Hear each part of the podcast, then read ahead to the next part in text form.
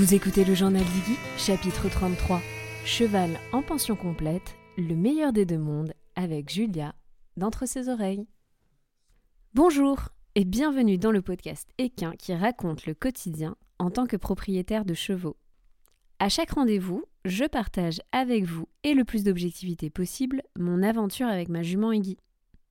Que vous soyez simple cavalier ou récent propriétaire, vous trouverez dans ce podcast de l'inspiration, de l'introspection, des témoignages, des idées mais aussi des outils pour vous permettre à votre tour de passer à l'action pour construire votre histoire rêvée aux côtés des chevaux. Que ce soit en solo ou avec mes invités, je pose ici tout haut les questions que tout le monde se pose tout bas. Je vous embarque donc avec moi dans la suite de mon aventure. C'est parti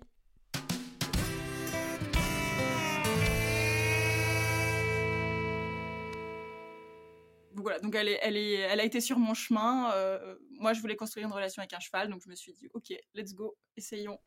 Je suis sûre que vous avez reconnu sa voix. Aujourd'hui, je reçois dans le podcast, pour le deuxième épisode de la nouvelle série Devenir gardien, Julia, plus connue sous le pseudonyme Entre ses oreilles. Pour toutes celles et ceux qui la suivent sur Instagram, TikTok ou YouTube, la jument qui l'accompagne dans toutes ses vidéos n'est pas la sienne. Gore, de son vrai nom, ou Goldie pour les intimes, que Julia a prise en pension complète. Ce que j'adore dans ce duo, c'est qu'il nous prouve que bien des aventures sont possibles, même sans avoir son propre cheval. L'histoire de Julia vaut la peine d'être entendue, car elle défie beaucoup de croyances limitantes. Et comme j'ai du mal à ne pas vous en dévoiler plus, je vous laisse tout de suite avec le contenu de notre conversation. Salut Julia Merci beaucoup d'être avec moi. Juste, je vais redonner un petit peu des, des behind the scenes, comme on dit. Mais donc, ça fait déjà quelques temps qu'on discute ensemble. Pas du tout pour t'inviter au départ, juste comme ça. parce que c'est sympa et parce que je suis sympa. Exactement, parce qu'on est deux personnes trop sympas. Voilà. Donc voilà, on se connaît déjà un petit peu parce qu'on s'est confié parfois un petit peu nos vies, tout simplement. Et quand j'ai commencé à faire cette série, j'ai direct pensé à toi parce que bah, voilà, j'avais envie de pouvoir mettre tout simplement au sein de la série le témoignage d'une personne qui est en pension, qui se plaît en pension et, qui fait plein de trucs en pension et qui n'est pas du tout freiné, on va dire, par le fait que son modèle, entre guillemets, d'être gardienne, c'est d'être en pension. Donc voilà, te voilà à mes côtés. Avant de commencer, on va quand même faire une petite présentation. Donc je vais te laisser faire l'exercice d'essayer de te présenter, de résumer ton parcours en quelques minutes. Ça marche, j'arrivais déjà pas à le faire au lycée, mais c'est parti, essayons de le faire maintenant. C'est bon, tu as tout le temps qu'on veut. Les gens sont habitués. Sur mon podcast, ça, peut gérer une heure, une heure et demie, donc vas-y. Alors, je m'appelle Julia, euh, je vis en Alsace. Euh, je suis auteure et productrice de contenu sur les réseaux sociaux dans la niche de l'équitation sous le pseudonyme de Entre ses oreilles. Faut pas dire que c'est une niche, hein, parce qu'on n'est pas tant une niche que ça. Tu trouves? Bah, On a quand même énormément de licenciés. Hein. On est la quatrième fédération de sport, quand même, en France. Écoute, si tu, si tu réfléchis uniquement pour, euh, si tu réfléchis uniquement sur euh, les réseaux sociaux et tout ce qui est collaboration et marketing, on est vraiment une niche. Je te confirme, sur les podcasts aussi. Oui, voilà. Alors, euh, j'ai posté mon premier sketch le 1er décembre 2020 sur les réseaux sociaux pour faire rire mes amis en premier lieu. Et j'ai eu la chance, en fait, que ça fasse tout de suite bah, un boom sur TikTok. Le, premier, euh, le premier sketch que j'avais posté sur TikTok, ça a fait, fait 10 000 vues en 24 heures. Et, euh, et d'un coup, j'ai eu plein d'autres idées de vidéos. Et c'est ce qui m'a donné envie de continuer. Et euh, nous voilà deux ans et demi plus tard. Donc à la base, moi, je suis architecte et c'est un métier qui me plaisait pas du tout. Et grâce à l'équitation et aux réseaux sociaux, bah, j'ai pu m'échapper de ça. Il faut savoir que j'ai commencé l'équitation il n'y a pas très longtemps, c'est-à-dire en janvier 2018. Donc c'est assez récent. Et j'ai commencé à l'âge adulte, car mes parents n'avaient pas forcément les moyens en fait de, bah, de, me payer des cours d'équitation, puis je déjà du piano et, et, de la GRS. Fallait choisir. voilà, fallait choisir. Puis bon, après, ma mère avait assez peur en fait que je me fasse mmh. mal, donc du coup, ben, c'était voilà, elle avait choisi pour moi. Du coup, bah, j'ai dû attendre, attendre, attendre. Et c'est seulement quand j'ai eu en fait mon indépendance financière que, que je me suis dit, ouais, qu'est-ce que j'ai envie de faire de ma vie avec tout cet argent? Pas du tout, on n'est pas très bien payé en architecture. Mais je me suis dit, ouais, j'ai toujours rêvé de faire l'équitation. Donc, bah, du coup, je me suis dit, bon, allez, vas-y, je vais, je vais m'investir à fond là-dedans. Et donc, du coup, j'ai commencé à en faire. Et puis, ben, j'aimais ça. Enfin, vraiment, ça, je me suis vraiment découvert cette passion. Et c'est en, en, janvier 2020 que, du coup, bah, j'ai rencontré Goldie, qui est devenue d'abord ma DP. Donc, tu as commencé d'abord en DP. je voudrais juste préciser quelque chose avant qu'on continue plus loin, parce que tu parles d'architecture. Il y a d'ailleurs un super podcast sur ton parcours d'architecte que je mettrai en description de l'épisode. Oui, on a bien ri pendant ce podcast. Et j'avais effectivement apprécié ton parcours dans lequel moi-même je m'étais reconnue, étant donné que j'ai fait des études d'art appliqué au départ. Ouais, ah oui, ok. Je pense qu'il y a quelques similitudes. Oui, oui, il y a pas mal de corrélations, ouais, ouais. Ok, donc tu as commencé en fait finalement avec Goldie en DP. Ça, je savais ouais, c'est ça. Si, si, j'ai commencé en DP. Donc en janvier 2020, j'avais passé mon galop 4 et en fait j'avais envie de prendre une demi-pension. Et donc à la base, j'aimais pas le saut, je voulais pas faire de compétition. Tout l'opposé de Goldie, c'était ce qu'elle faisait actuellement, mais elle avait son autre DP qui faisait ça avec elle. Donc du coup, en soi, c'était pas très très grave que moi je le fasse pas quoi. Donc j'ai passé mon galop 4 et je m'étais toujours dit en fait qu'à la fin de mon galop 4, je chercherais une demi-pension en fait. J'avais envie voilà d'avoir une DP, j'en avais marre de monter en club en fait et je voulais construire quelque chose de particulier avec un cheval, une relation spéciale. Et Goldie à ce moment-là avait donc deux DP et il y en a une qui partait. Donc du coup, elle m'a proposé en fait si je voulais récupérer sa part. Et donc je l'ai essayé, puis au final je l'ai pris. Et juste, il faut savoir que Goldie, donc elle appartient à l'écurie. Donc c'est pas une demi-pension d'un propriétaire, c'est, elle appartient à l'écurie, donc elle est là pour bah, des gens qui veulent prendre des demi-pensions ou des pensions avec l'écurie. Ok, donc ça n'a jamais été, enfin peut-être si quand même dans sa vie ça a été, mais en tout cas, quand toi tu l'as rencontrée, c'était pas une jument qui pouvait être montée en cours comme ça lambda. Elle était forcément en demi-pension avec ses deux demi-pensions. Oui, du coup elle est, elle est réservée pour les demi-pensions. Je crois qu'elle avait fait un peu de club, mais ça allait pas du tout parce qu'elle était trop spéciale. voilà. ok, donc on te propose d'essayer Goldie, t'essayes Goldie et tu prends une DP bah sur elle. Ouais, ça, je me suis pas dit waouh tout de suite, incroyable, mais en fait c'était, en fait j'ai pas cherché ailleurs, on m'a proposé cette jument, genre, enfin si tu veux en fait, moi je cherchais juste une relation avec un cheval, donc je j'avais pas du tout en tête, tu sais, tout ce qui est est-ce que le cheval il saute assez haut, est-ce qu'il fait assez ci, est-ce qu'il fait assez ça Parce que moi je sortais de club, la seule chose que j'avais en tête c'était juste je voulais, je veux construire une relation avec un cheval, je veux toujours monter le même cheval. Donc moi j'avais pas vraiment d'objectif. Hein. Je me rappelle que le gérant de l'écurie m'avait demandé c'est quoi tes objectifs? Et Je vais titi, mais les gens ont des objectifs. moi je vais juste faire du galop, galoper en balade, galoper dans la carrière, m'amuser. voilà, c'est le seul truc que j'avais en tête, tu vois. Donc du coup, voilà. Et, du coup, bah, vu que je l'ai essayé et qu'elle me plaisait au bout de... Je crois que je l'avais essayé 5-6 fois et, finalement, bah, je, me suis dit, ouais. Bon, après, c'est une jument difficile. Hein. Sur le plat, elle a toujours été très très difficile. Et ça, le gérant de l'écurie m'avait dit, bon, tu dresseras jamais avec elle. Il faudra un peu de temps quand même pour arriver à dresser avec elle. Mais il m'avait dit, par contre, elle est très bonne au saut. Et ce qui était très marrant à l'époque, parce que après mon galop 4, j'avais dit à, mon autre coach plus jamais je saute de ma vie, je ne veux plus jamais sauter. J'ai trop peur de sauter, je ne veux pas faire ça. Donc voilà, donc elle, est, elle, est, elle a été sur mon chemin. moi, je voulais construire une relation avec un cheval, donc je me suis dit, ok, let's go, essayons. Nice. Bah oui, effectivement, parfois.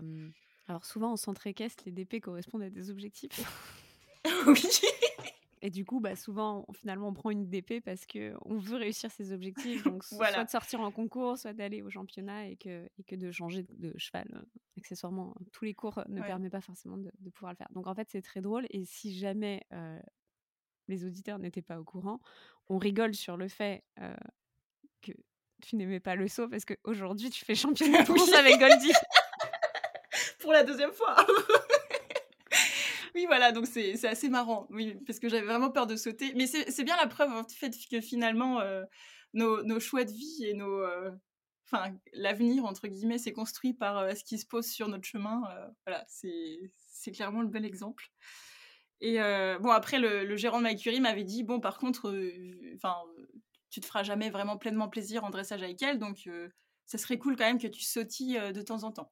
Puis finalement, ben, elle m'a donné confiance, c'était vraiment chouette, elle s'arrêtait jamais.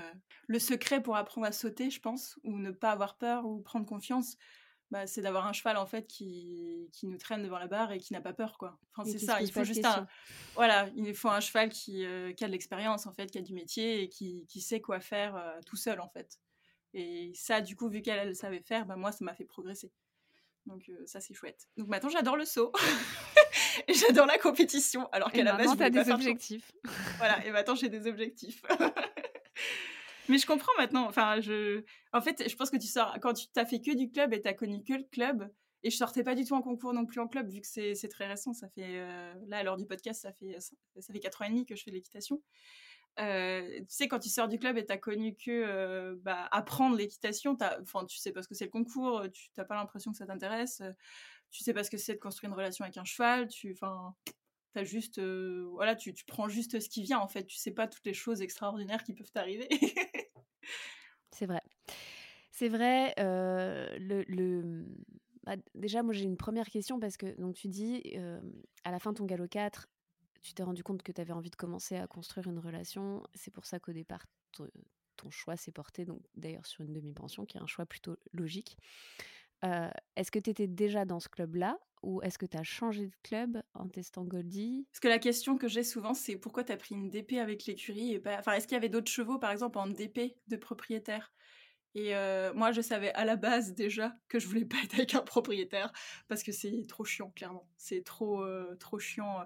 Il y a, ils possèdent le cheval sur le papier, mais ils, veulent posséder aussi le cheval affectivement, et c'est très compliqué, je trouve. Parce que moi, je voulais construire une relation avec un cheval, mais je savais très bien que s'il y avait, enfin, de, visu, tu vois, quand je voyais les autres demi-pensions entre elles avec les propriétaires, je voyais qu'à un moment, même si les deux personnes, elles s'adorent et, que ça se passe très bien euh, pendant très longtemps, il y a forcément un moment où le propriétaire va euh, perdre un peu ses moyens et va reprocher à la DP d'être euh, trop. de s'accaparer le cheval, tu vois. Et ça, c'est un truc que moi, je voulais pas. Vraiment, je voulais pas du tout. Et j'ai choisi la la demi-pension avec l'écurie parce que je savais qu'il euh, n'y avait pas euh, cette partie affective euh, que quelqu'un portait sur Goldie. En gros, émotionnellement, elle appartient à personne, Goldie. Donc, attends, elle m'appartient à moi émotionnellement, mais. non, non, mais je vois ce que tu veux dire. moi, c'est vrai que ma dernière. Donc, j'ai eu trois demi-pensions, c'est ce que j'expliquais dans, dans l'épisode précédent. deux quand j'étais ado et qui étaient à chaque fois des chevaux de propriétaire. Et ça s'est pas très bien passé. Puis, moi, j'étais pas très mûre non plus, quoi. Mais entre autres mmh aussi parce que bah, c'était pas très défini, quoi. les choses n'étaient pas très définies et quand le cadre n'est pas défini, bah, c'est aussi compliqué. Parfois, il y a des gens qui mettent leur choix en demi-pension pour certaines raisons et c'est pas très clair dans leur tête en fait jusqu'où ils sont prêts ou pas justement à, partager le cheval. Voilà, c'est ça, à partager le cheval.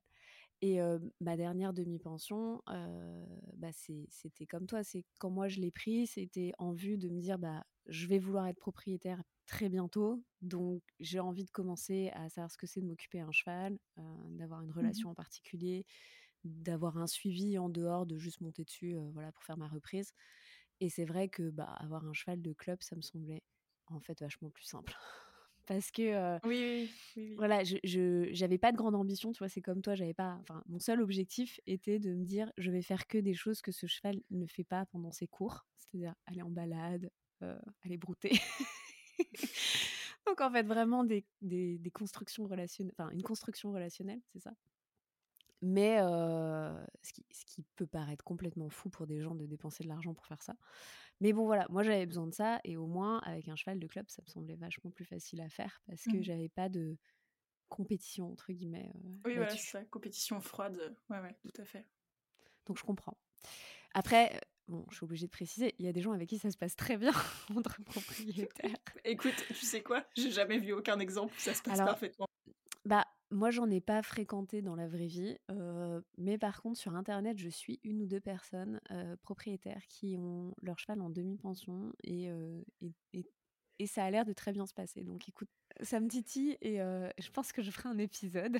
Donc, ouverture, appel à projet. Chaque propriétaire qui a une demi-pension avec qui tout se passe bien. Venez témoigner. Exactement, écrivez-moi. ok, donc on veut un cheval qui, entre guillemets, n'a pas de propriétaire pour pouvoir créer une relation. On ça. part sur une demi-pension parce que c'est la formule euh, la plus classique en fait que tout le monde connaît. Oui. Là, à, ce- à ce moment-là, tu as Goldie en demi-pension, mais tu montes quand même en cours Gallo 5, c'est ça? Tu continues à faire des, des cours euh, de manière Euh, régulière ou tu te débrouilles oui. juste toi toute seule avec elle? Euh, non, non, non, non, non, non. Moi, de toute façon, moi, j'ai toujours été pour euh, un juste milieu. Mais je, je pourrais euh, posséder mon cheval, jamais je monterais toute seule mon cheval. Je, je pense qu'il faut toujours un regard extérieur et même, même genre le meilleur cavalier du monde a toujours besoin d'un coaching, clairement. Non, non, non, il faut toujours être encadré. C'est comme ça que tu t'encroutes dans des défauts ou, ou des erreurs où, où tu t'en rends pas compte. Puis même, tu progresses plus à un moment. Tu t'énerves, tu progresses plus et puis c'est tout, quoi. Non, non, il faut toujours. euh, Et moi, je vois bien, hein, Goldie, euh, elle est. J'adore la monter seule parce que j'adore prendre le temps de faire des choses et puis parfois euh, d'être beaucoup plus légère sur, sur d'autres choses à des moments, enfin des moments où j'ai envie d'être légère et d'autres où j'ai plus envie de travailler certaines choses que je peux pas forcément en cours parce que c'est pas moi qui choisis à chaque fois ce qu'on fait en cours. Mais je vois bien qu'elle est bien mieux quand je fais une leçon, clairement. La motivation est différente, enfin tu suis quelque chose donc c'est beaucoup plus facile quoi. Mm, mm. Alors que quand tu travailles seul, tu peux t'arrêter quand tu veux. Donc quand tu commences à être un peu essoufflé, tu voilà. Beaucoup plus essoufflé. Voilà. Bizarrement. Alors voilà, alors que quand tu, tu prends une leçon collective ou, euh, ou individuelle, hein, peu importe. hein, Tu n'as pas le choix de continuer d'avancer même en Tu n'as pas le choix de.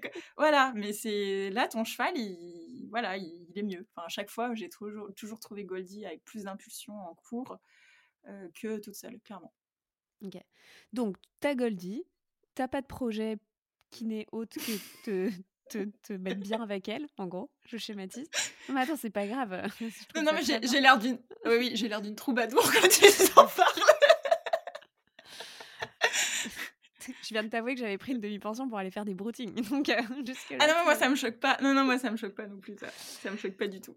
Donc, euh, c'est pas que t'as pas de projet. En, en vrai, t'as un vrai projet. C'est de te dire bon bah voilà, j'ai pas envie de juste monter euh, des chevaux différents euh, tous les samedis. j'ai envie de pouvoir progresser aux côtés d'un seul même cheval. Finalement, c'est un projet en soi.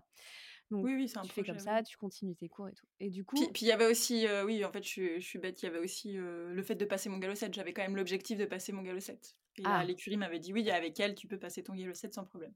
donc il y avait un objectif Il y avait ça aussi. Oui, il y avait un petit objectif caché. qui était à plus ou moins euh, long terme. Euh, bah, je l'ai fait du coup euh, le 4 septembre dernier, mon galop 7. Ça, je me souviens, mais quand tu t'es dit, je vais prendre une demi-pension pour passer mon galop 7, tu t'étais mis genre un plan en disant, à la fin de l'année, je passe mon galop 7, dans deux ans, je passe mon Ah, galop euh, 7, bah, tu t'étais juste dit, on verra bien, mais en gros, c'est dans lignes, quoi. Bah, j'ai pu passer mon galop 7 assez rapidement, mais en fait, tu sais, quand t'es à- t'as plus de 18 ans, tu peux passer le galop que tu veux. Et euh, donc, j'avais mon galop 4 et je m'étais dit, euh, moi, je passe pas 5-6, je passe directement au 7, euh, clairement parce que j'ai un taux de flemme très élevé. Mais il fallait quand même que je révise toute la théorie du 5-6-7. Et euh, j'avais une date de prévu, mais vu qu'on n'est pas beaucoup dans l'écurie à passer notre galop 7, bah, j'étais toute seule euh, cette année-là. Et euh, donc, j'aurais pu le passer plus rapidement, mais vu que j'avais un peu la flemme de réviser, ça s'est pas passé plus rapidement. Mais ce qui, au final, était un mal pour un bien. C'est bien d'avoir pris un peu plus de temps et tout. Et, euh, et après, il y a eu d'autres personnes dans mon écurie qui ont voulu passer le galop de 7. Donc, du coup, là, je me suis greffée à elle et j'étais beaucoup plus motivée parce qu'il y avait une vraie session, tu vois. Pas que pour moi, tu vois. Il y avait vraiment un vrai truc, quoi. Mais je te rejoins, la théorie, euh, enfin, donc moi aussi, euh, j'ai repassé mes galops quand je me suis remis à cheval après ma, ma pause. Enfin, j'ai fini mes galops plutôt, parce que je m'étais arrêtée en Mhm. plein milieu du galop 5. Et euh, en fait, la théorie, je trouve, prend vachement plus de sens à partir du moment où, ne serait-ce que tu as une demi-pension, et que, en gros, Oui. ce que tu apprends dans ton livre, hein, tu, tu le vois et tu le pratiques un petit peu au Oui, ça se concrétise. Oui, c'est Ouais. vrai, oui, oui. Parce que par exemple, apprendre les aplombs euh, par cœur euh, tout seul, euh, alors que tu n'as pas à te poser la question de quels sont Oui, les Oui, du cheval que tu es en train de monter. Bon, c'est vachement. Voilà, enfin, moi je suis comme ça, j'ai besoin d'une carotte. Voilà. Oui, tu peux te la péter, euh, genre le samedi soir, en disant ouais, tel cheval, il a tel aplomb, mais sinon, c'est pas très. euh, oui, c'est pas très utile. euh. Mais c'est vrai que quand t'as un cheval, c'est plus intéressant euh, ce que t'apprends. Oui, c'est vrai, c'est vrai. Petit tips, prenez tous des demi-pensions pour passer vos galops, c'est plus facile, ou vos savoirs éthologiques. Du coup, tu restes combien de temps à peu près en demi-pension avec l'autre propriétaire? L'autre propriétaire, l'autre demi-pensionnaire? Pas très longtemps, donc du coup, en novembre 2020, elle doit en fait quitter, elle doit quitter l'écurie en fait pour ses études. Donc du coup, ben, coup de chance, je peux récupérer la deuxième partie de la, demi-pension. Parce que oui, ce que j'ai pas, enfin ce que j'ai omis de dire, c'est qu'en fait, avant de prendre la demi-pension, je montais à peu près cinq fois par semaine en club. Donc je montais vraiment beaucoup. Et quand je me suis retrouvée en DP, je me suis retrouvée, donc vu que je partageais le cheval, je, je revenais à m'occuper trois à quatre fois par semaine du cheval. Et clairement, j'avais rapidement dit à l'écurie que c'était pas assez pour moi, clairement. Donc ça m'arrivait des fois de refaire un petit cours avec un, cheval de club en plus pour combler mon manque équestre. Mais, mais voilà. Mais, et du coup, bah, l'autre est parti en, en novembre, en novembre 2020, du coup. Et bah, je me suis dit, bah, chouette, moi je pourrais combler justement ce manque que j'ai, que c'est pas assez. Quoi. Donc du coup, ben, là j'étais servie, je m'occupais, je m'occupe de 7 jours sur 7 de Goldie. Donc c'est bien, c'est très bien.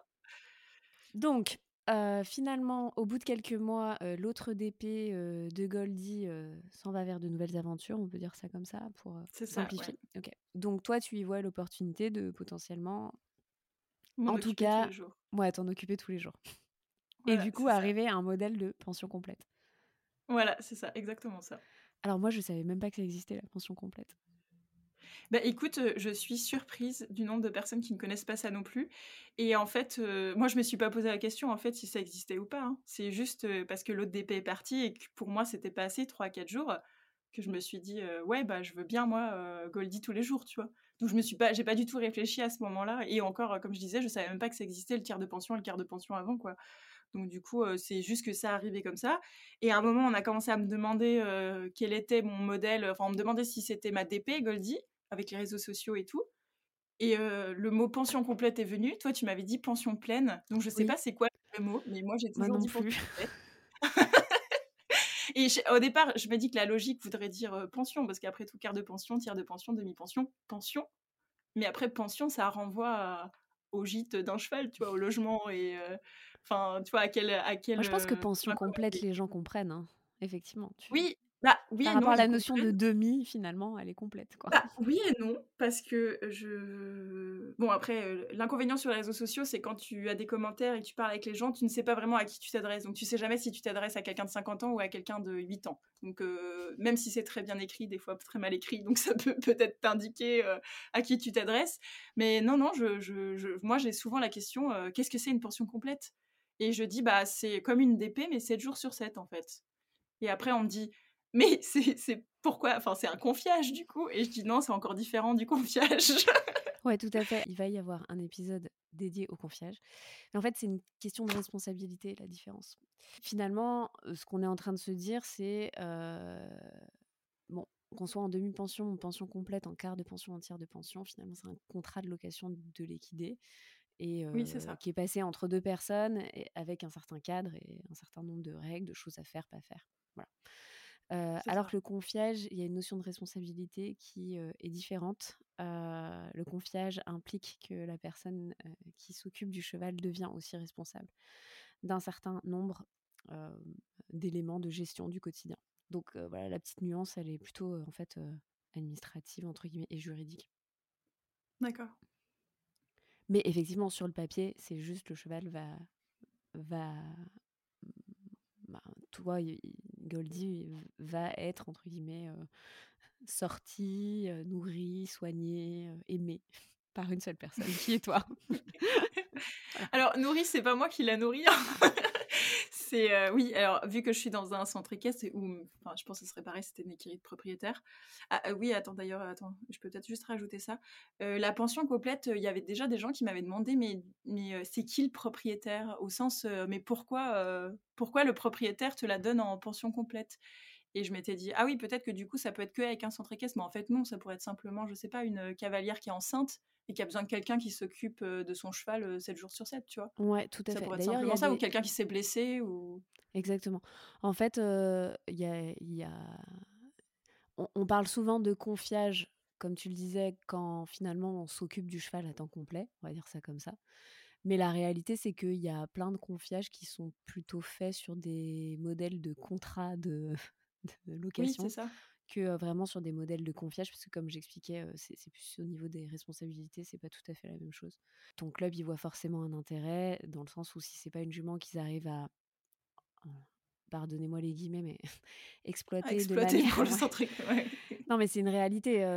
bon, voilà, si, oui, oui, on est peuvent sur pas, un modèle économique. Exactement. S'ils peuvent pas forcément se servir de Goldie pour assumer un certain nombre de cours par semaine, bah, du coup, le fait qu'elle soit en, en pension complète, ils s'assurent entre guillemets que déjà bah, Goldie soit soignée, Goldie soit Oui. travaillée, Goldie soit aimée comme on disait, et puis aussi que bah, l'investissement premier qu'ils ont mis dans Goldie soit tout simplement, à défaut d'être rentabilisé, au moins ne soit pas une perte. Après, dans le cas d'un propriétaire, bah oui, il y a des gens qui ont des accidents, il y a des gens qui vont partir pendant deux ans faire un Erasmus.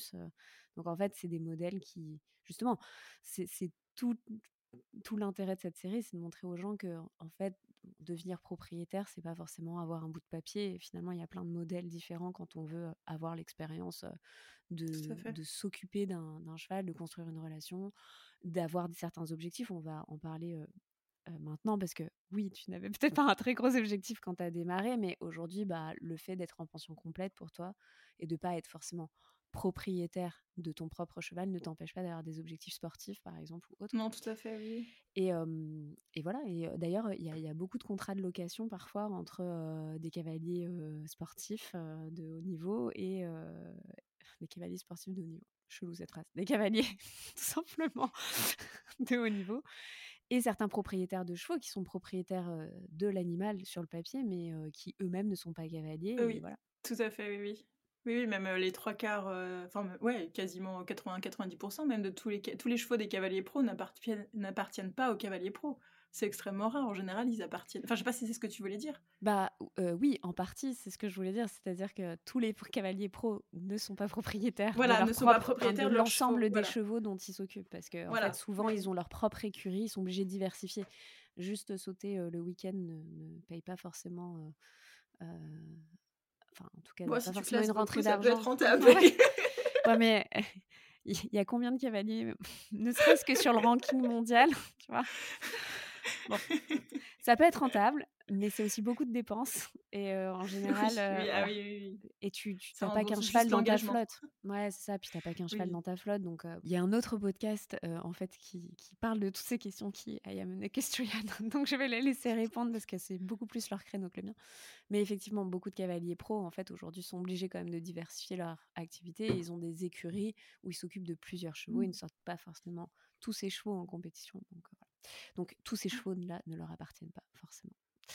Euh, mais c'est un autre sujet. Revenons à nous, cavaliers avec quand même un minimum d'ambition, pourquoi pas, quelle qu'elle soit, qui euh, pouvons euh, non seulement construire une relation, mais aussi construire, un quotidien avec certains, un certain nombre de projets sans forcément être propriétaire. le jour où tu as basculé justement sur la pension complète, est-ce qu'à ce moment-là, tu as des nouveaux objectifs qui te sont arrivés justement? C'est-à-dire qu'au début, tu voulais nouer une relation ton 7. Et puis finalement, en te disant, mais en fait, là, je schématise, hein, bien sûr, j'ai un peu Goldie pour moi. Est-ce que ça t'a Oui. donné des idées de justement d'avoir d'autres objectifs, des choses que tu n'aurais pas pu imaginer avant? Parce que bah, déjà, tu n'avais même pas testé euh, la demi-pension et du coup, te rendre compte de ce que c'est d'avoir un cheval, entre guillemets, euh, disponible. Euh, ou pas. Alors d'abord, euh, je me suis rendu compte qu'est-ce que ça voulait dire finalement de créer une relation avec euh, un cheval. Déjà, ça c'est une vraie question, tu vois. Qu'est-ce que c'est au final? Dans ma tête, c'était euh, c'était juste partager un quotidien et tu vois, j'avais vraiment pas la, dé... enfin vraiment les concours, la compétition. Même si je suis quelqu'un qui est très compétitif dans la main, j'adore la, la, compétition à la base. Enfin quand je faisais de la gym ou piano, j'adorais ça. Mais mais je sais pas, c'était pas du tout une partie qui m'intéressait, vraiment pas. J'avais pas l'impression que c'était collé au fait de créer une relation avec un cheval. Alors qu'au final, créer une relation avec un cheval, c'est simplement vivre des expériences plus ou moins bonnes sur le long terme, sur, enfin, sur un court terme ou à long terme avec euh, le cheval. Comme euh, finalement des relations sociales entre humains. Enfin, tu deviens ami, euh, tu deviens, voilà, tu te fais des amis, tu t'éloignes, tu te crées d'autres amis, quoi. Enfin, tu, tu, crées des relations, quoi. Et au final, ouais, créer une relation avec un cheval, c'est simplement vivre des expériences, point. Plus ou moins bonnes. Goldie était là, forcément, et qu'elle a des qualités pour sauter, bah forcément, ça m'a fait aimer le saut. Enfin, elle m'a fait aimer le saut.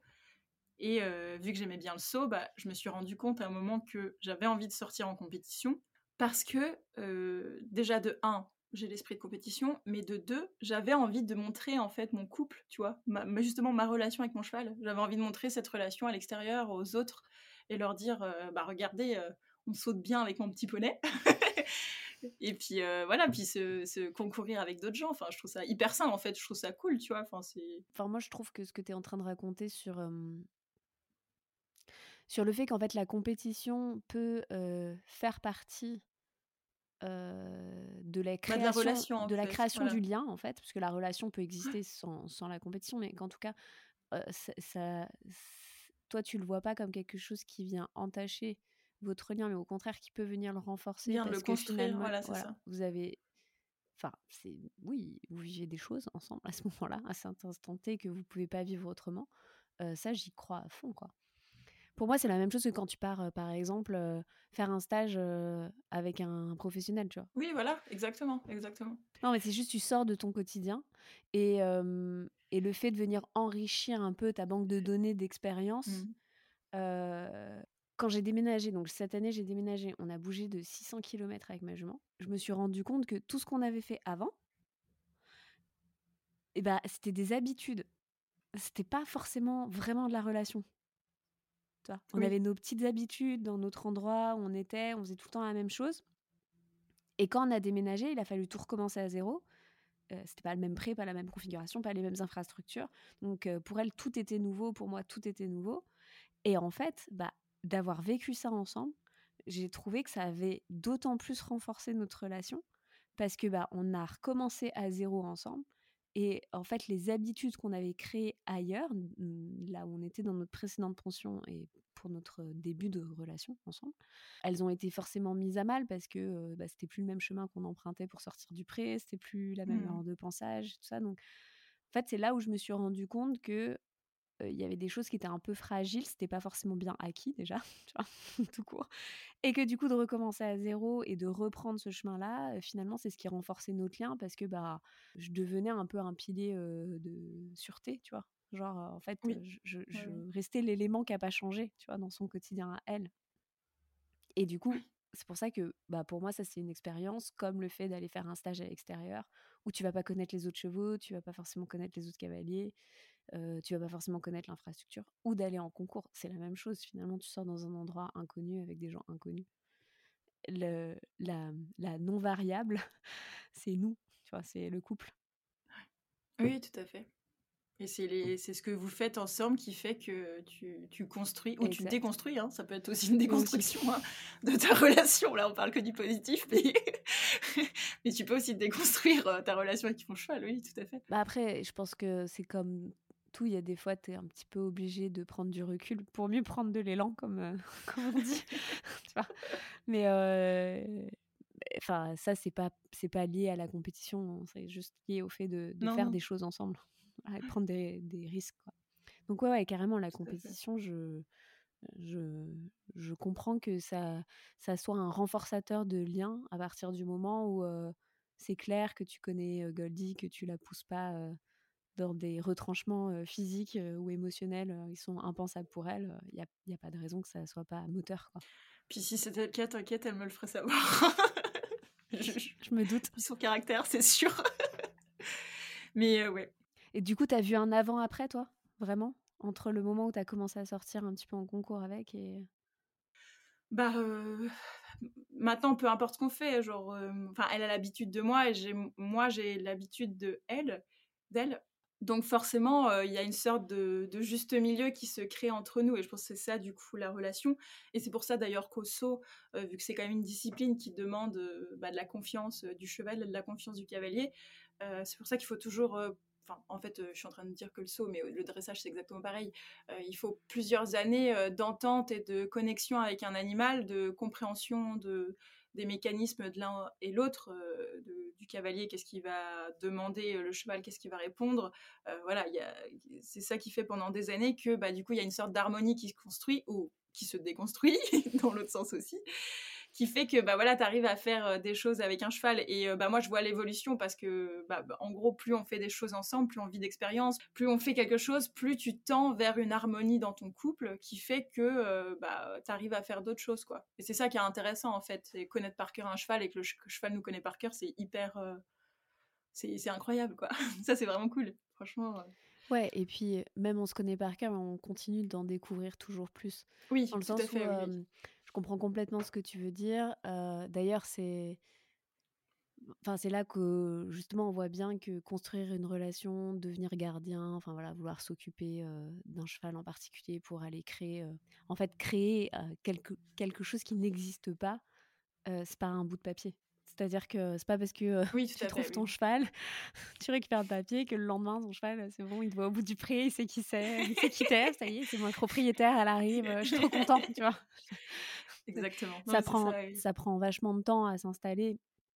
Alors après, en fonction de chaque, enfin, bien sûr, tout le monde est singulier, humain comme comme équidé, donc il y en a, ça peut aller hyper vite en fonction de leur tempérament, et il y en a d'autres, ça va prendre plus de temps. Mais ce que je veux dire, c'est que finalement, le, le, le, chemin par lequel il faut passer, les étapes par lesquelles il faut passer, elles sont assez identiques, que l'on soit que l'on soit simple cavalier en, en, en demi-pension, en pension complète, en confiage ou propriétaire avec un bout de papier. Le cheval, il sait pas qu'on a un bout de papier.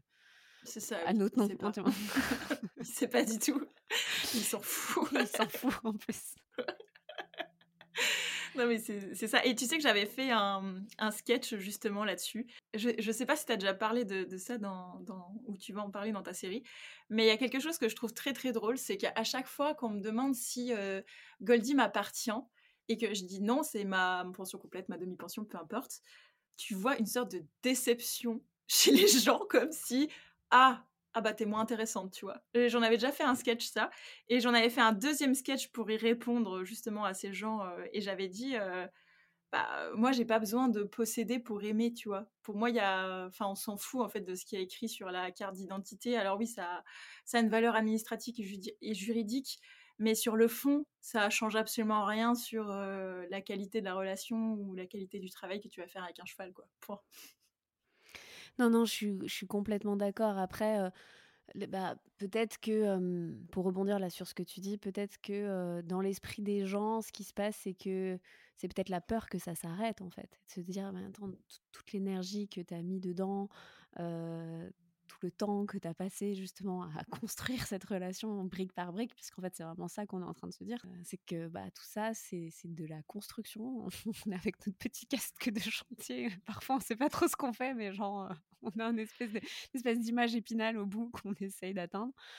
bah voilà, il peut effectivement se dire oui, si, si j'ai pas le papier, tout ça peut s'arrêter et du coup tout l'émotionnel, la perte de cet émotionnel lié, tu vois, au fait que ça s'arrête. je, vais, je, vais, te dire un truc qui, enfin c'est glauque hein, ce que je vais dire, mais même s'il y a ton nom sur le papier, tout peut s'arrêter du jour au lendemain si ton cheval il fait une colique. Hein. c'est bête. Je suis bien d'accord.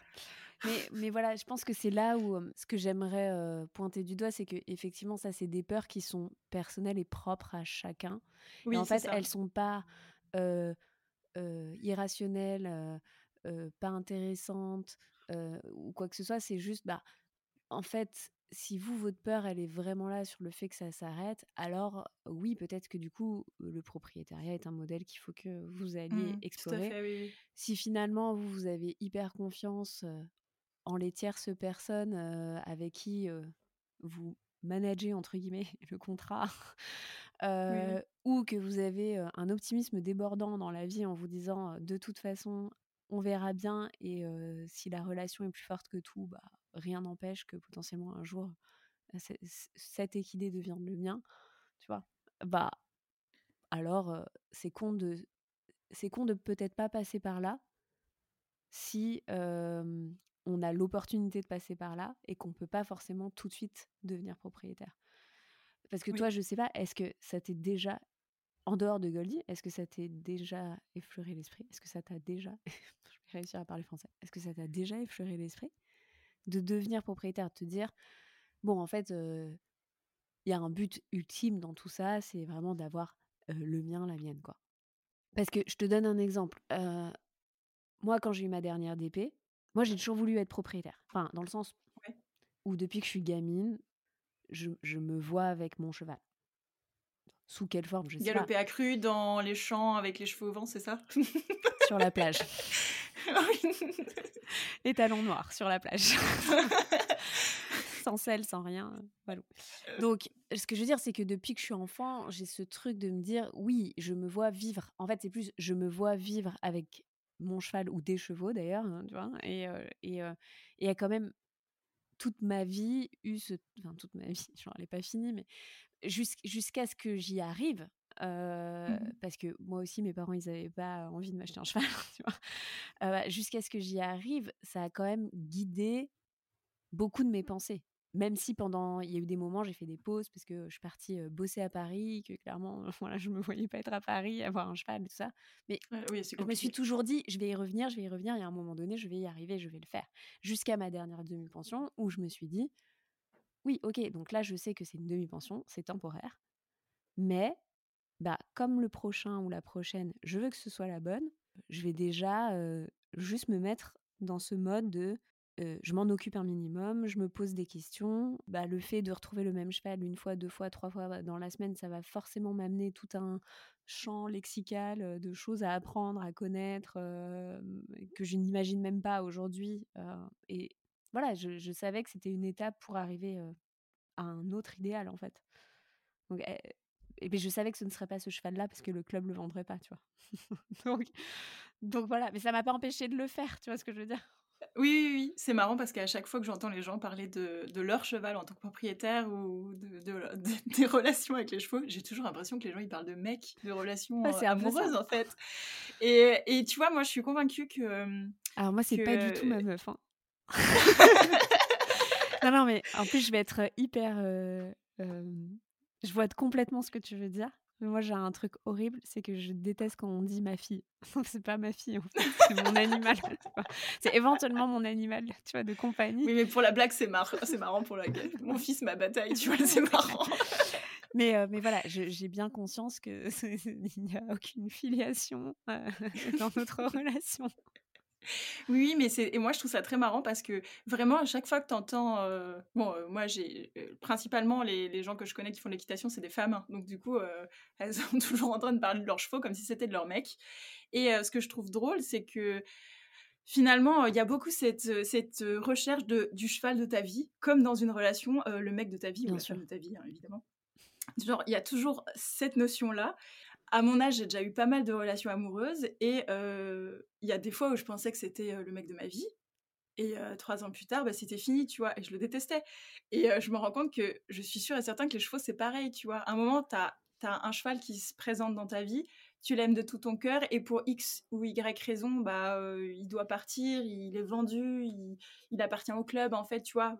Du coup, le, lien est rompu euh, hors de ta volonté, ou alors tu en as juste marre, ça peut être ta volonté aussi.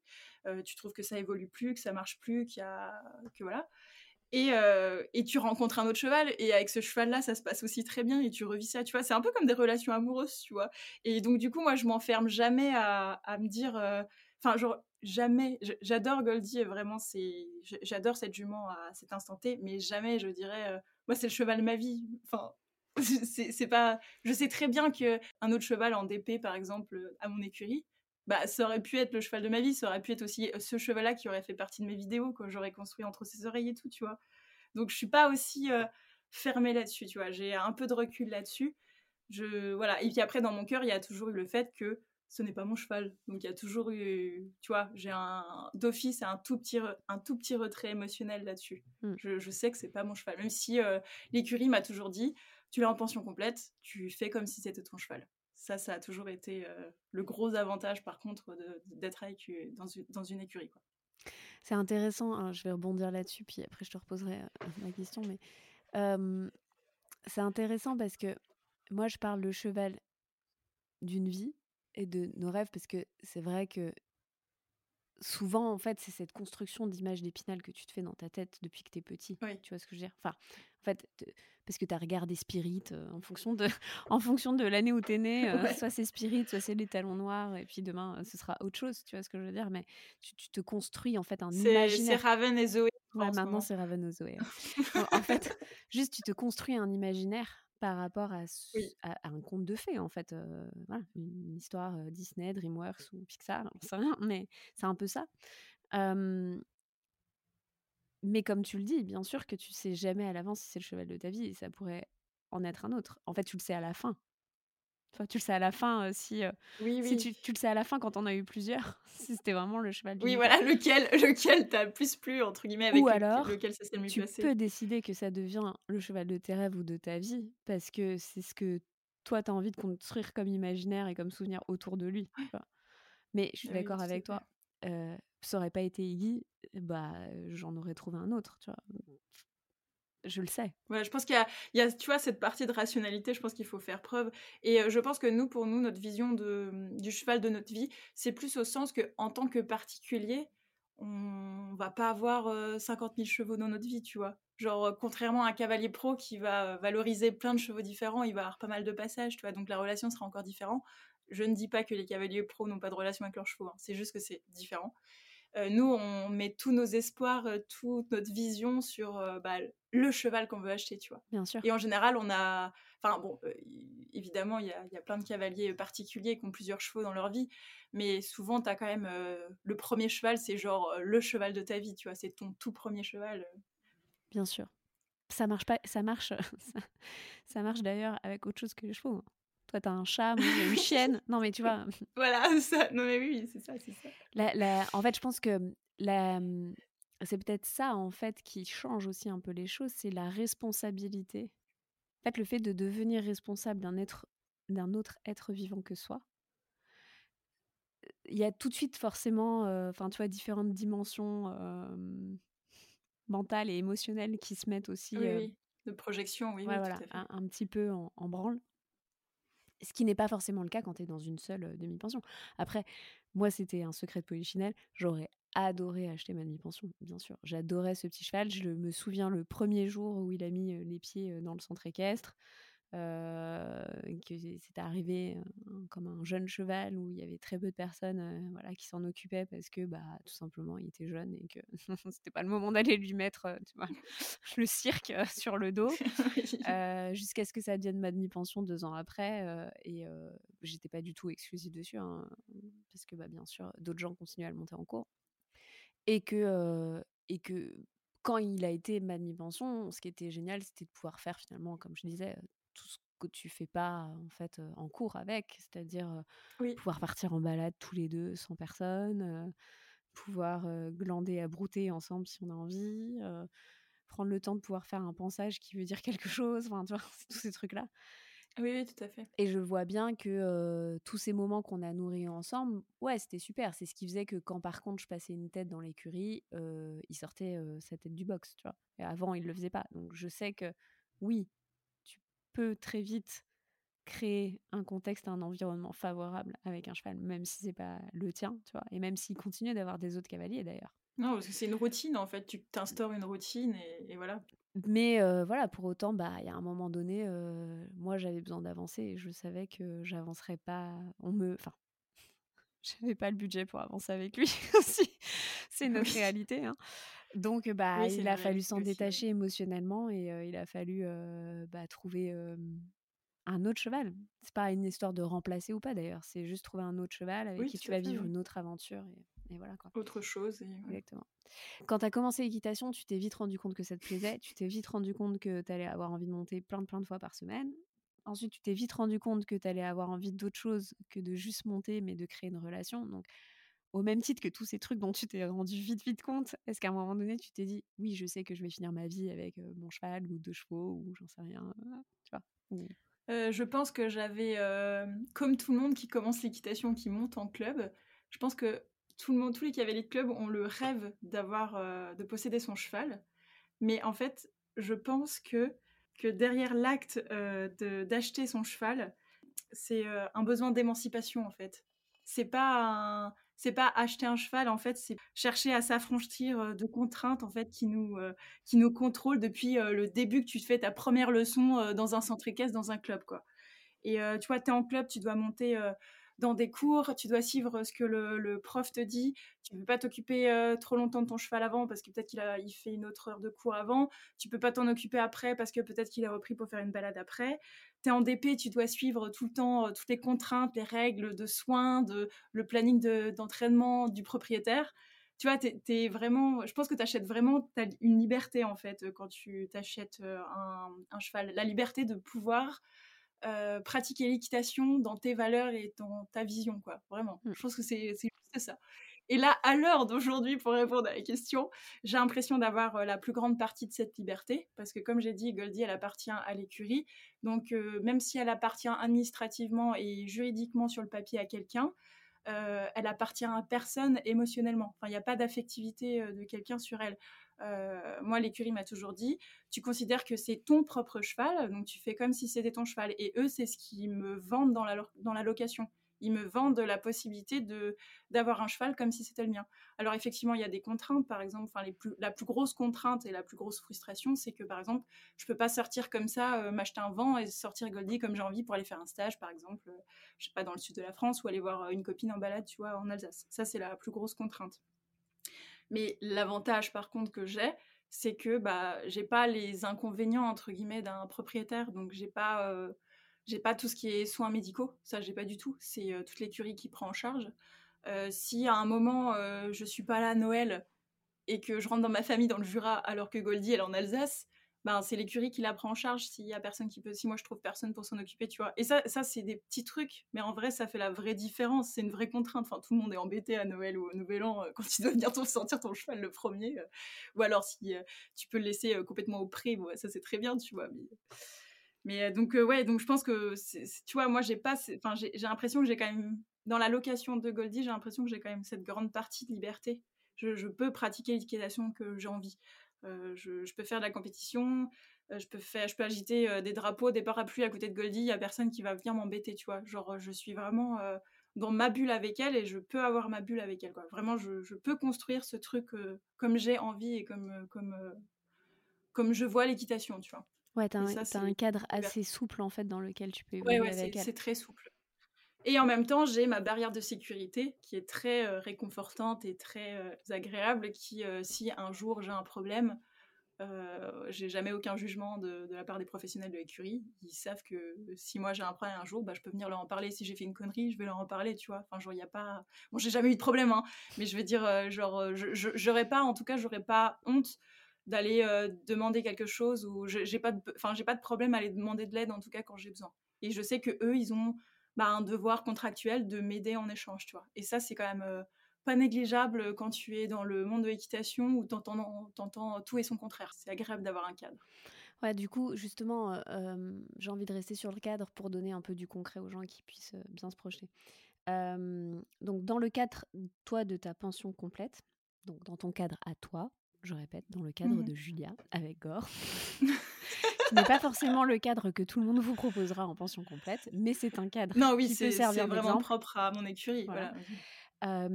Qu'est-ce qui est inclus par inclus? Donc en fait, c'est toi qui viens sortir Goldie tous les jours et tu es. Alors moi, je suis responsable de, la, de son travail, donc de ses sorties, de quand elle va au paddock, de qu'est-ce qu'elle fait quand elle saute, quand elle dresse, quand elle fait du travail à pied, ça, quand elle a son jour de repos, ça c'est moi qui est complètement, qui suis responsable de ça. Ok, donc tu gères son planning de sortie et de travail. Voilà, c'est ça.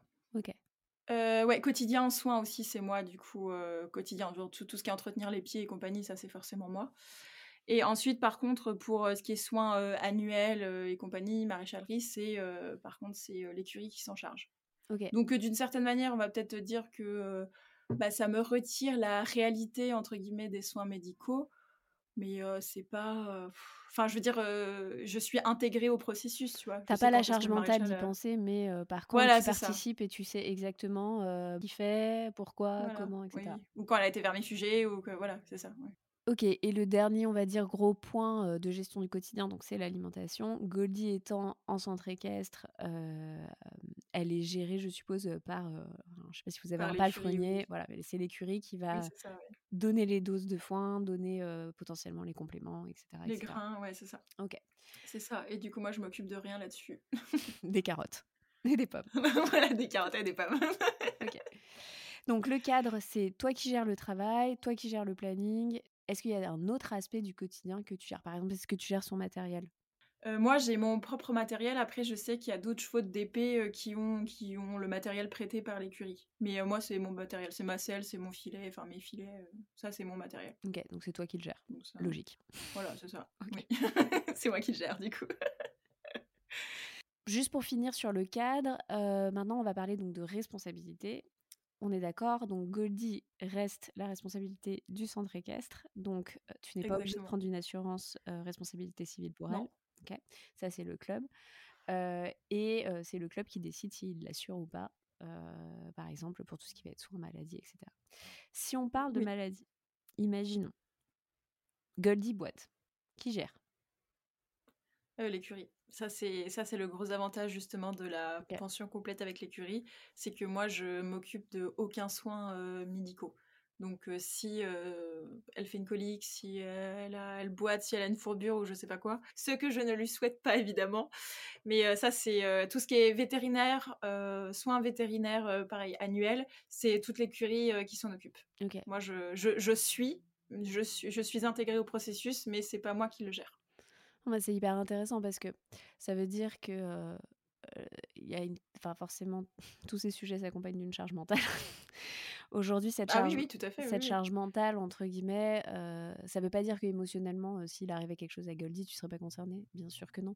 Mais en tout cas, euh, la charge mentale de prendre le rendez-vous en temps et en heure, poser le protocole, faire respecter le protocole, euh, penser à rappeler le vétérinaire, etc. C'est des choses que, que tu n'assumes pas forcément, ou en tout cas que tu n'assumes pas seul, euh, qui te sont partagées, mais que tu n'assumes pas seul. Quoi. Finalement, c'est un bon moyen d'apprendre aussi. Et si par exemple aussi, si tu te retrouves devant un fait accompli, par exemple, où tu as une grosse décision médicale à prendre, bah, tu n'as pas aussi la charge mentale de la prendre. Ce qui peut être très compliqué quand c'est ton premier cheval, ou tu vois, quand tu n'as pas beaucoup d'expérience et tout.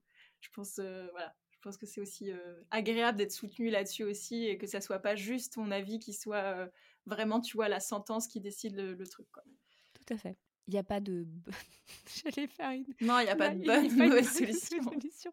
Mais en fait, c'est juste que c'est comme tout. Si ça fait suffisamment longtemps que tu commences à t'occuper d'un cheval, euh, t'as vu ces situations arriver à d'autres personnes, ça? Donc en fait, c'est juste à un moment donné, bon, bah, ça fait partie de ton champ lexical de décision que tu es capable plus ou moins de prendre, tu vois? Euh, quand tu démarres, bien sûr que tu démarres pas en te disant, putain, dans une semaine, il faut que je sache si je peux euthanasier mon cheval ou pas s'il se passe un problème, tu vois? Bien sûr, oui. Et euh, c'est ça qui est, difficile, c'est le, c'est, le moment où bah, l'expérience prend quand même du sens à un moment donné, quoi. Ouais. Tu vois? Oui, oui, c'est sûr. Moi, finalement, d'avoir ma chienne avant d'avoir ma jument, ça m'a aidé sur plein de trucs. Ouais, bah tu sais que moi au départ, mon chat, en fait, moi j'ai jamais eu de chat toute seule. Parce qu'en fait, genre, c'est trop dur comme charge mentale, je trouve, de, tu sais, de s'occuper d'un être vivant. Moi, ça m'a toujours fait peur, tu vois, d'avoir la responsabilité d'un, d'un animal, tu vois. Je trouve ça très lourd. Tu te dis, il faut que j'ai toujours le temps et de l'argent pour m'occuper de lui, pour lui acheter des croquettes, pour avoir l'argent au cas où pour aller l'emmener chez le veto. Bon, quand on parle d'un chat, c'est ça va, c'est plus prévisible. Enfin, les, les, prix peuvent être plus dans une fourchette de prix accessible. Mais quand ça commence à être un cheval, les tarifs du vétérinaire, d'une opération de colique, enfin, voilà, c'est un autre prix, quoi. C'est autre chose. Donc moi, ça a toujours été une angoisse de d'avoir un animal à ma charge, à ma responsabilité, quoi. Après, bah, du coup, Russell, euh, des fois, euh, je me dis, waouh, s'il lui arrive un truc, là, est-ce que j'arrive à suivre? Est-ce que, tu vois, c'est compliqué quand même de prendre les décisions pour un autre être vivant. Il est tombé du troisième euh, l'année dernière, de, de, chez moi, du troisième étage. genre, j'étais mais en panique. Genre, je suis arrivée en pyjama au milieu de la rue, en mode Russell, Russell, Russell. Tout le monde se moquait de moi. D'ailleurs, j'avais trouvé ça horrible parce que les gens ils se moquaient de moi alors qu'ils voyaient bien que j'étais en PLS à appeler mon chat. Et au final, tu vois, je l'ai retrouvé, tu vois.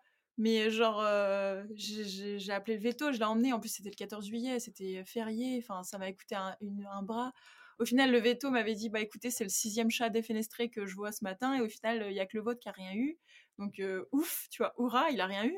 C'est quand même flippant, tu vois. Et même au niveau de temps, tout, tout le temps que tu dois consacrer aussi à. Enfin, c'est pas des jouets, tu vois, c'est des êtres vivants qui ont besoin d'attention, qui ont besoin de manger, qui ont besoin de sortir, qui ont besoin. Enfin, c'est quand même très, très voilà, c'est lourd psychologiquement, c'est une vraie charge mentale, c'est une vraie responsabilité. Alors oui, ça t'apporte plein d'autres choses extraordinaires à côté, plein de bonheur et tout, mais c'est une vraie charge mentale. Vraiment. je pense que c'est la seule bonne raison qu'il faut se poser. C'est en fait, c'est pas est-ce que j'achète, c'est est-ce que tu es capable d'être responsable à 100% d'un être, être vivant que toi, tu vois? D'ailleurs, il y a souvent, ça c'est très drôle, mais il y a souvent ça qui, je trouve, apparaît dans les questions qu'on me pose, parce qu'on me pose toujours plein de questions autour de d'être le fait d'être propriétaire, mais je réponds toujours que je ne suis pas propriétaire, mais bon, bref. C'est toujours combien ça coûte un cheval, ou alors les gens qui me disent ouais, je vais acheter mon premier, mon premier cheval, mais qui n'ont après aucune connaissance de comment on gère un cheval au sens pension où est-ce que tu le mets? Enfin, tous les types de pensions, la pension pré, la pension pré-box, la pension uniquement box. tu vois, enfin, genre, les gens, ils n'ont pas cette connaissance-là. On va aller sur le podcast. oui, non, mais carrément. Et, et tu vois, et je me dis, mais en fait, c'est pas juste le prix du cheval, c'est pas ça qui coûte cher. Enfin, oui, c'est ça le grand classique, c'est combien ça coûte un cheval? Tu leur dis, pas, par exemple, 10 000 balles. ils te disent ah ça va c'est pas si cher que ça mais en fait c'est pas le cheval qui coûte cher c'est tout l'entretien qu'il y a derrière c'est tous les tous les sous que tu mets tous les mois pour qu'il ait à manger pour qu'il soit dans son pré pour qu'il ait du foin pour que, que le maréchal vienne pour que l'endentiste vienne que le enfin t'as tous les soins à côté tu vois c'est ça qui coûte vraiment cher c'est pas l'achat du cheval c'est vraiment tout ce que tu vas mettre derrière après et je vais te je vais même faire un gros spoiler c'est même pas tant le quotidien parce que ça, tu, tu peux le tu peux le calculer à l'avance, tu vois, et savoir à oui, peu tu près. peux le prévoir. Mais c'est tout ce que tu peux pas prévoir. C'est bah c'est la non mais voilà c'est ça c'est non mais c'est la maladie c'est l'accident c'est ces choses là en fait qui coûtent cher tout simplement parce que même si aujourd'hui la science la médecine fait des progrès pour les animaux bah tout simplement on n'a pas de système de sécurité maladie pour les animaux, donc tu payes des assurances pour t'aider à, à, t'aider à couvrir ces frais-là. Mais il n'y a pas le tiers payant. y a, déjà, il n'y a pas le tiers payant, et deuxièmement, en fait, parce que nous, les hommes, pour nous, les hommes, on a oublié ce que c'était le prix des soins grâce au tiers payant et à l'assurance maladie, on ne se rend pas compte de ce que ça Combien ça vraiment de faire une radio, faire un traitement avec un médicament qui n'est pas remboursé par la Sécu, mmh. ou, même bah, les, les, soins post en suivi, tu vois, juste pour revérifier que tout va bien, que le traitement marche bien, etc. Et c'est ça en fait qui, qui coûte vraiment. Ouais. Ouais. tout à fait. Pour clore ta question sur est-ce que j'ai envie de franchir le cap, moi à l'heure actuelle, aujourd'hui, bah, vu que j'ai cette liberté avec Goldie pour l'instant avec l'écurie, pour l'instant, non. J'ai pas envie d'acheter Goldie ou un autre cheval. Et ensuite, après avoir passé bah, bientôt 5 ans dans mon écurie, j'en ai vu des choses absolument horribles, des maladies, des fourbures, des coliques, des trucs. j'ai vu des décès de chevaux aussi. c'est aussi horrible. Enfin, t'as pas conscience, par exemple, de comment, enfin, l'écarisseur en fait, quand il vient chercher ton cheval ou, enfin, c'est tu vois, c'est pas le truc que tu as conscience non plus quand tu es en club.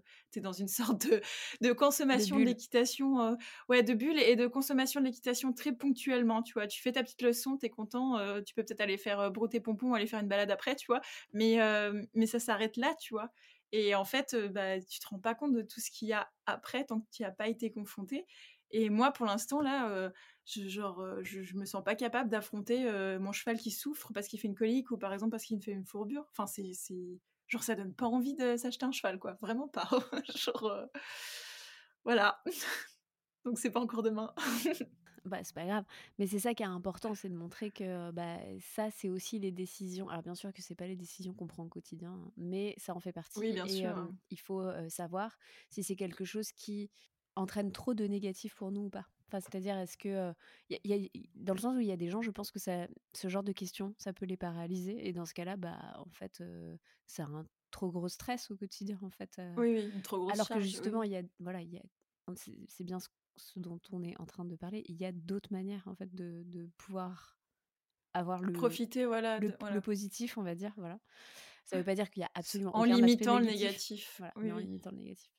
Donc, restons sur le négatif. Est-ce que, on en a vite fait déjà parlé, est-ce que tu as rencontré certaines frustrations d'être en, en, pension complète? Est-ce qu'il y a des trucs tu te dis, ah, mais ça, je peux pas. Euh, bah, juste pas la. Juste la de pas la liberté de pouvoir faire un stage, par exemple, si j'ai envie de faire un stage avec telle personne ou telle personne. Tu vas te prendre Goldie et partir. Ça, ça non. Et après, non, je crois pas avoir Non, je crois pas après le reste. C'est le seul truc, je crois, je dirais. Je peux pas emmener Goldie en camion, descendre, faire une balade à tel endroit dans les Vosges, ou je peux pas, venir, louer une camionnette et venir à l'heure au concours où je veux, par exemple. Ça, c'est pas possible non plus. non, ça, c'est les seules frustrations, ouais. Mais je, je les trouve minimes à côté de tout le positif, donc ça va. D'ailleurs, on peut peut-être quand même dire un truc positif sur le fait d'être propriétaire. Là, on parle de tous les trucs négatifs, mais je connais des gens aussi qui ont des chevaux depuis 20 ans et il leur est jamais rien arrivé. Hein. Ils n'ont jamais eu aucune colique, aucune fourbure, aucun accident, rien. Donc, c'est pas forcément. c'est une possibilité, mais c'est pas forcément la normalité non plus. Hein, soyons, soyons positifs. c'est comme tout, c'est vivre avec le vivant. Il n'y a pas de. Voilà, il n'y a pas de règles. Il n'y a pas de règles. Il a pas de règles et surtout, il n'y a pas de. Mmh, comment dire Ça peut pas être linéaire, quoi. On peut, voilà. Il y, a forcément des moments où mmh. il peut se passer quelque chose. Ok. depuis que tu es en pension complète, à ton avis, sur quel sujet tu penses que tu as le plus progressé? Est-ce que c'est ta pratique? Est-ce que c'est tout ce qu'il y a autour de ta pratique? Donc, justement, les connaissances sur le cheval, la gestion du cheval, bah voilà, la gestion de la relation, les deux.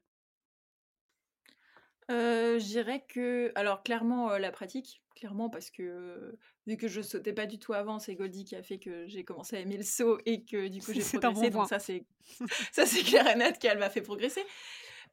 après je particulièrement pour, quand tu commences, je pense, à vraiment avoir des objectifs de compétition ou vouloir vraiment faire quelque chose, de très précis, pas forcément enfin la compétition, c'est pas forcément. Enfin, tu peux, par exemple, faire du haut niveau sans sortir en compétition. Mais si tu commences à avoir, euh, vouloir faire, avoir des objectifs où tu veux commencer à, je sais pas, viser la haute école, par exemple, en dressage, il y a un moment, bah, il, faut se mettre à table, il faut avoir tout le temps le même cheval et travailler, travailler, travailler, mais toujours avec le même cheval pour, voilà, pour développer quelque chose et pour s'entraîner, quoi. Donc, à un moment, bon, clairement, je pense que n'importe quelle personne qui veut faire autre chose que de la balade, entre guillemets, et travailler vraiment de la technique ou des choses comme ça, je pense qu'elle doit forcément passer par la case d'avoir toujours le même cheval à monter. Quoi. Donc ça peut passer par plein de, de systèmes différents, d'avoir toujours le même cheval. Mais en tout cas, je pense que clairement, ça m'a aidé au niveau de ma pratique. ce, que, ce que moi, j'ai toujours été frustrée en club, c'est que, comme je te disais avant, c'est vraiment une consommation ponctuelle. Donc tu as juste, en fait, tu viens juste faire ta leçon, tu viens juste pratiquer ton cours d'équitation, mais tu t'as pas la notion, tu comprends, enfin, tu, connais pas la personnalité d'un cheval sur toute une année quotidiennement. tu connais pas aussi, bah, par exemple, Goldie, elle a des chaleurs. Si, si, je venais à la monter que deux fois par semaine en club, peut-être que je me rendrais pas compte de son changement hormonal et peut-être qu'elle a plus ou moins d'énergie à un moment, tu vois. Donc tu te rends compte aussi de, vivre avec un, animal hein, de manière générale. Tu, bah, tu vas comprendre que parfois la météo ou la saison influence son niveau d'énergie et que bah, tu vas te retrouver peut-être que tes objectifs ils vont varier, tu vois, parce que bah, peut-être que ton cheval il est pas en hyper forme, donc tu vas pas aller faire le concours. Ça te met dans une vraie réalité en fait, euh, ouais, dans une vraie réalité quoi. Point. Ça te met juste dans une réalité que bah ça dépend pas que de toi et de tes petits objectifs, euh, ça dépend, en fait même ça dépend que du cheval. Euh, en club, t'as un peu l'impression que bah, les chevaux c'est des vélos, tu vois, que bah, tu, fais un sport. Voilà, tu fais un sport, tu prends le cheval et tu vas faire en binôme, en couple, mais tu fais un sport en fait. Voilà. Alors que quand tu passes en pension complète, en DP aussi hein, et en propriétaire, bah, tu te rends plus compte que tu vis avec un animal qui a. voilà, tu te rends plus de compte de sa personnalité et de ce qui se passe autour de toi. Et c'est un peu plus que juste venir pratiquer le sport. Quoi. Oui, donc la conclusion, c'est que tu as progressé sur les deux. Oui, j'ai progressé sur les deux, mmh. clairement. Est-ce qu'il y a autre chose sur lequel tu as progressé? Je te donne un exemple. Moi, je me rends compte que depuis que, es depuis que je suis propriétaire, finalement, j'ai appris à être une très bonne manageuse. À parler de mes attentes, être capable de faire en sorte que les gens collaborent ensemble pour le bien-être d'Iggy. Alors, c'est vrai que c'est parce que j'ai peut-être la gestion des professionnels de soins, tu vois, autour. mais mais il y a un peu cette notion de, de, de, de travail d'équipe qui est très présente, je trouve, aujourd'hui, moi, dans mon quotidien. C'est pour ça, c'était pour donner un exemple. Bah, moi, je l'ai peut-être moins ça parce que. Bah, tu es peut-être meilleur en gestion du temps. Est-ce que quand on est en pension complète, on perd complètement la notion du temps? Tu sais, Ah genre. Oui, bah oui, oui. De toute façon, tu mets un pied dans une écurie, tu perds la notion du temps. Ouais. Bah, en fait, oui et non. C'est-à-dire que, franchement, moi, je trouve que depuis que je suis devenue propriétaire, c'est horrible. Avant, j'arrivais à passer au club à faire un truc en 30 minutes. Et depuis que j'ai ma jument, c'est impossible de faire un truc en 30 minutes. Rajoute euh, le fait d'être auto-entrepreneur. Là, t'es sûr que tu passes ta vie à l'écurie? je te jure, c'est très compliqué pour moi pour euh, m'organiser mon temps parce que je passe euh, énormément de temps tous les jours à l'écurie, mais parce que j'ai ce temps-là. Enfin, oui et non, je, devrais rentrer chez moi et travailler, tu vois. Mais je sais que, bon, voilà, je me prévois ce temps-là pour. je m'autorise ce temps-là, quoi. Donc, du coup, oui, je pourrais travailler plus à côté, faire plus de vidéos, plus de contenu long. Oui, mais après, j'aurais plus le temps de. Parce qu'au final, je pense que c'est mon grand luxe aussi euh, d'être dans la situation euh, dans laquelle aujourd'hui je suis. C'est. euh, voilà, je, je, je vis de ma passion et j'ai le temps que je veux. Et Et ça me fait penser, tu sais le temps, est-ce que est-ce que tu as calculé le temps que tu passes à l'écurie? En général, c'est minimum une demi-journée. Vraiment, Ok. En dehors des vidéos? je passe là. ou avec les vidéos? Euh, les vidéos? avec bah en fait bah je fais pas tous les jours en fait des vidéos à l'écurie j'en fais pas tous les jours mais enfin si quand je fais mini vlog si je filme un peu mais après c'est pas ce qui me prend le plus de temps enfin enfin si en fait non je raconte n'importe quoi ça peut me prendre du temps aussi non je pense ouais passer une demi-journée en de toute façon en fait quand je viens à l'écurie je, je, profite tu vois de- du temps pour faire les deux hein, clairement euh. Je- j'essaye de réunir ce temps après je ils se confondent pas mais j'ai un temps pour faire mes vidéos avec ou sans Goldie, et il y a un temps pour m'occuper de Goldie, quoi. Après, il se, il se chevauche peu, mais euh, non, c'est au minimum une demi-journée, moi, je dirais. Est-ce que ça t'est arrivé un jour de dire oh fuck j'y vais pas, euh, j'ai mal au crâne, euh, je suis fatiguée. Euh, bah, je vais pas mentir, hein, oui. mais dans ce cas-là, euh, par contre, j'ai toujours un plan B, tu vois. Je, je... Il y a quelqu'un euh, qui va la mettre au paddock. Après, Goldie, elle a de l'arthrose, donc le problème, c'est qu'elle doit obligatoirement bouger tous les jours. Donc, je peux pas juste la laisser euh, au paddock toute la journée, tu vois. C'est mieux qu'elle soit allongée, enfin, qu'elle soit en mise en activité, quoi, ou elle fasse une liberté. Mais oui, ça m'est déjà arrivé. Après, très peu de fois. Je pense que l'année dernière, ça a dû m'arriver, genre... euh, quatre fois, je crois, quatre ou cinq fois, tu vois. Mais oui, bien sûr, c'est, genre évidemment, comme tout le monde. euh, Après, moi, l'avantage que j'ai, c'est que bah, du coup, vu que mon travail est lié à, l'écurie, j'y vais forcément, tu vois. J'y, vais forcément. Je suis obligée d'aller à l'écurie pour pouvoir travailler. Donc, Est-ce que tu as des objectifs maintenant avec Goldie? Remporter les championnats de France. non, j'y arriverai jamais, mais. non, l'objectif que j'ai là, c'est que j'aimerais bien quand même encore pouvoir essayer de me qualifier pour la club élite à la motte. Euh, il manque 20 points, je crois. Il me reste que 4 ou 5 concours, je crois. Je sais plus. Il reste que 3 mois, donc euh, il reste plus beaucoup de concours.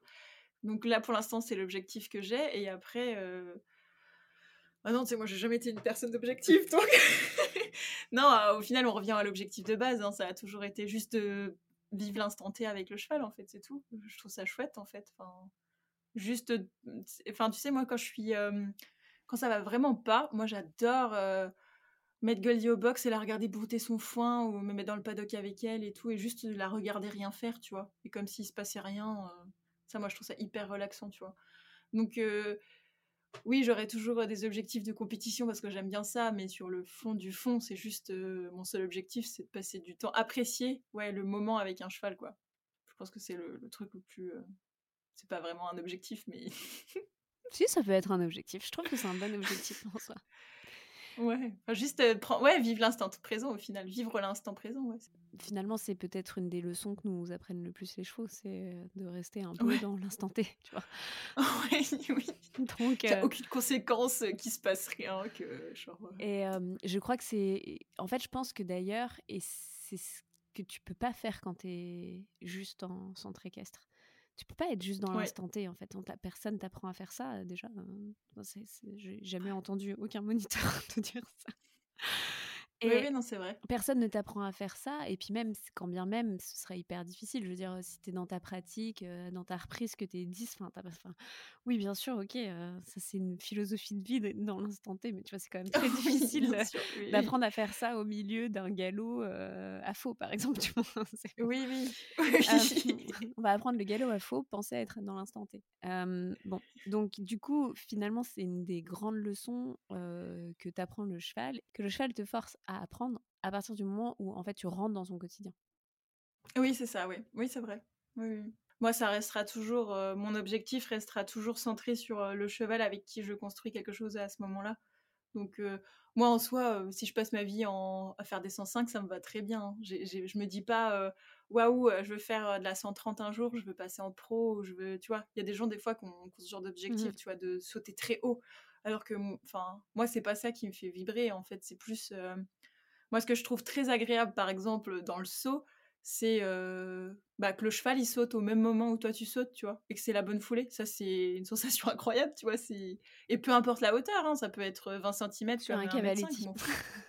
ouais, non, mais c'est très bien. C'est hyper agréable de sortir d'un virage avec du galop et d'arriver pile sur la bonne foulée. Ça, ça c'est cool, tu vois. Mais c'est pas vraiment des objectifs de compétition, genre précis, techniques avec des chiffres, tu vois.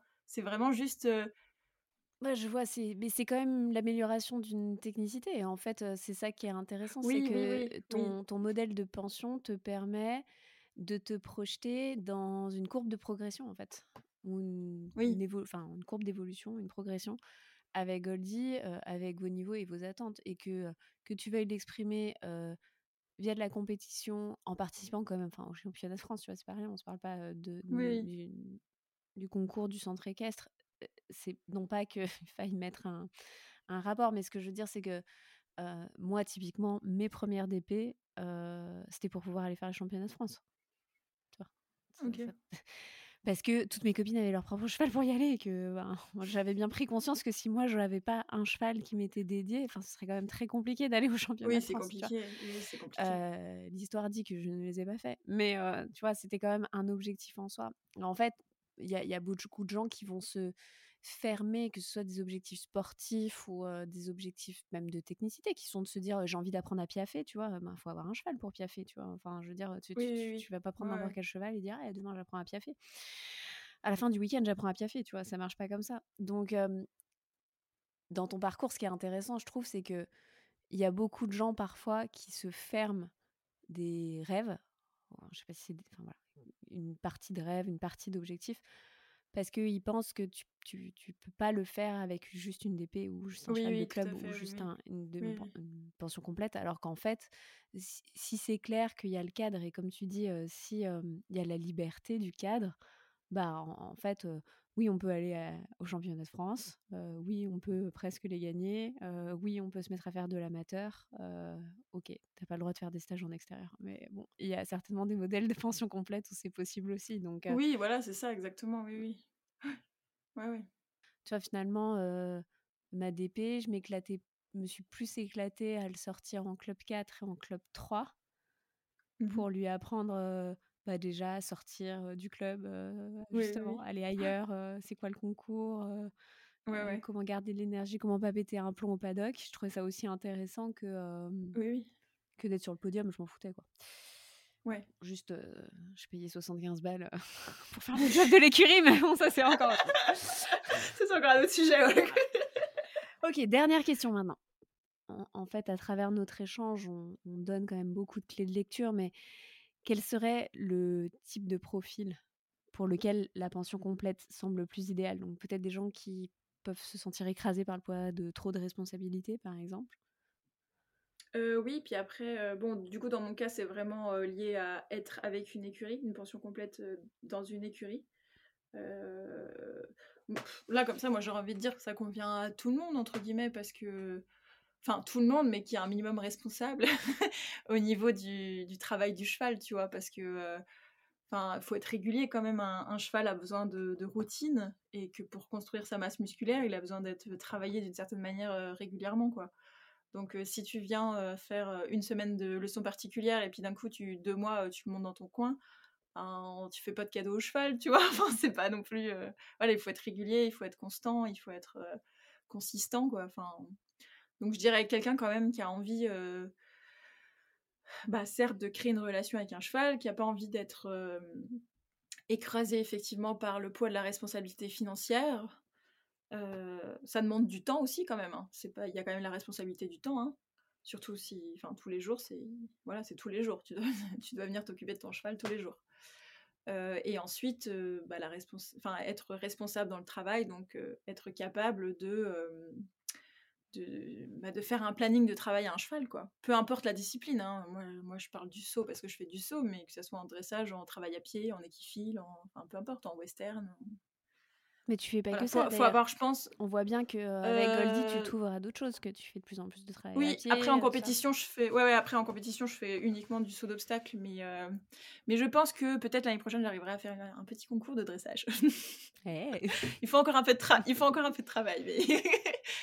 mais oui, oui. Après, moi, je m'ouvre à plein de choses. Enfin, moi, j'aime. Moi, ce que je préfère faire, c'est le saut. Après, parce que Goldie aussi a des aptitudes là-dedans, donc forcément, tu es aussi bercé par ce que ton cheval sait faire et dans lesquels il a des facilités. Mais après, non, moi, le, travail que je vraiment je trouve le plus fascinant avec un cheval, c'est tout ce qui est des sensibilisations et d'arriver à lui apprendre des choses. Ça, c'est absolument incroyable d'arriver à voilà faire faire des, trucs à un cheval qui, qui, a peur de certaines choses, bah, d'arriver à, à, lui faire faire avec un peu de travail. Ça, c'est génial quand même. Eh bien, écoute, Julia, je crois que c'est tout pour moi. En tout cas, merci beaucoup. Oui, je crois que c'est tout bon. Avec plaisir. Euh, je pense qu'on a bien discuté, euh, non, effectivement, de, de bah, qu'est-ce que c'est que ce modèle que la pension complète, qui finalement peut-être est un modèle que tu viens d'inventer. Qui sait? Oui, peut-être. du fait que c'est pas un frein à construire une relation, encore moins un frein à remplir certains objectifs, qui soient gros ou petits, mais que en fait, voilà, c'est plutôt un bon pied à l'étrier quand on veut commencer à, à comprendre ce que c'est de, de, en fait, de vivre tout simplement avec un cheval au quotidien, de s'en occuper au quotidien, de le voir mmh progresser au quotidien. Tout ça en étant encadré. C'est donc un modèle que tu recommandes à tout le monde. Tout à fait. Évidemment, c'était un bon encadrement, hein. c'était un beau coaching avant, euh, évidemment. En tout cas, merci d'être passé par là. Euh, bien évidemment, je vais mettre euh, tous tes liens en description de l'épisode. Donc, nous rappelons que tu crées des vidéos humoristiques sur Instagram, YouTube et TikTok. Tu as aussi un projet de podcast. Je mets un gros spoil ici, un gros teasing. Arrête, tu mets la pression là, ça fait un an qu'il est censé sortir. ah mais c'est pas grave, les gens qui écoutent des podcasts aiment écouter d'autres podcasts. Donc ce sera le petit coup de promo pour quand il sera sorti. oui, c'est vrai. Mais j'ai déjà tellement de messages réguliers qui me disent c'est quand qu'il sort son podcast? Ah, mais je sais toujours pas comment le faire. Mais oui, on va en parler. On va en parler. Voilà, tu vas m'aider. Exactement. tu vas m'aider. donc voilà, bientôt on te retrouvera aussi peut-être en podcast. Est-ce qu'il y a un autre projet dont tu veux parler ou je sais pas quelque chose? On peut te retrouver en concours le week-end. Tu, donnes en général les dates. Ouais, c'est vrai, oui. On peut me retrouver en concours. Je publie régulièrement en story sur Instagram mes dates de concours. Mais on reste en Alsace, dans le Bas-Rhin en général. Et on peut se croiser à la motte au championnat de France cet été. Semaine cheval. Le rendez-vous est pris du coup. voilà, c'est ça. Merci encore de ton temps et à très vite. Très bien, merci beaucoup. Salut. Et voilà, c'est la fin de mon échange avec Julia d'entre ses oreilles. La bonne nouvelle, c'est qu'un nouveau chapitre arrive donc très vite. Et si vous ne vous êtes pas encore abonné, c'est le moment de le faire pour ne pas le louper. Si vous souhaitez soutenir le podcast, eh bien rien de plus simple, il suffit de partager cet épisode ou un autre sur vos propres réseaux sociaux. Pour toutes celles et ceux qui écouteraient via Apple Podcast, je vous encourage à pas être timide et à nous laisser un commentaire pour nous dire comment le journal Diggy vous a aidé dans votre propre quotidien. Vous pouvez également laisser quelques étoiles, ça nous fait toujours autant plaisir. On se retrouve ici donc dès la semaine prochaine et en attendant, vous pouvez aussi nous rejoindre, Iggy et moi, sur Instagram pour y suivre notre quotidien et notre actualité. Vous nous retrouverez sous le pseudo Iggy.journal. Merci de votre écoute et à bientôt.